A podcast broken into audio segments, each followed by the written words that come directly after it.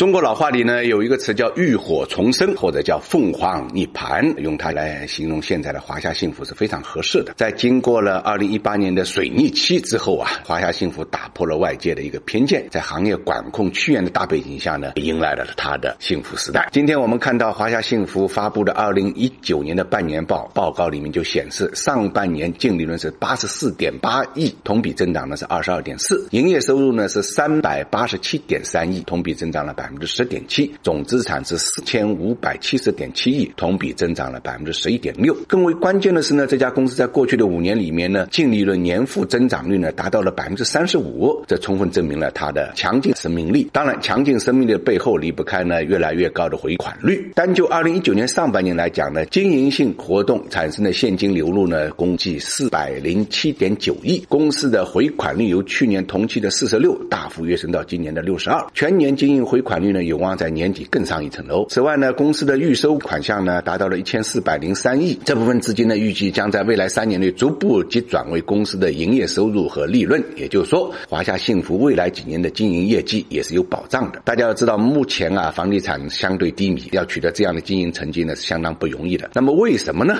在公众心目中间呢，华夏幸福一直是产业新城的运营商。它从环京地区呢起步，开启了产业新城的这种模式，之后呢异地复制，在全国。铺开，先后在长三角、珠三角、长江中下游、成渝呢这些区域布局。一九年上半年啊，环京地区之外的区域实现收入是一百四十八点零八亿，那么同比增长呢是九十六点五四，占公司主营业务营收的比例呢由上年同期的百分之二十一点多上涨到了百分之三十八点多。数据显示，环京之外的势头是不错的。另外呢，更重要的是，经过多年的发展呢，这些产业新城呢，现在已经成工卡位国家重点都市圈。你像京津冀都市圈啊、长三角都市圈啊、粤港澳都市圈啊。那么到二零一九年上半年，各个都市圈的产业新城项目入选财政部和社会资本合作库的达到了三十个，其中五个是国家级 PPP 的示范项目，一个呢省级 PPP 的示范项目。在这个过程中间呢，华夏幸福的角色也有之前的产业新城运营商转变成了一个综合资产管理平台。产业新城成为它的一个业务板块，公司的业务呢向更广的方向发展。其中与中国平安的合作就是新业务探索的开始。在半年报中呢，我们看到华夏幸福呢将与中国平安开展新型的不动产合作。华夏幸福呢将向平安人寿呢转让北京物盛科技有限公司百分之一百的股权及其持有的对项目公司的债权，转让的对价呢五十八点二八亿。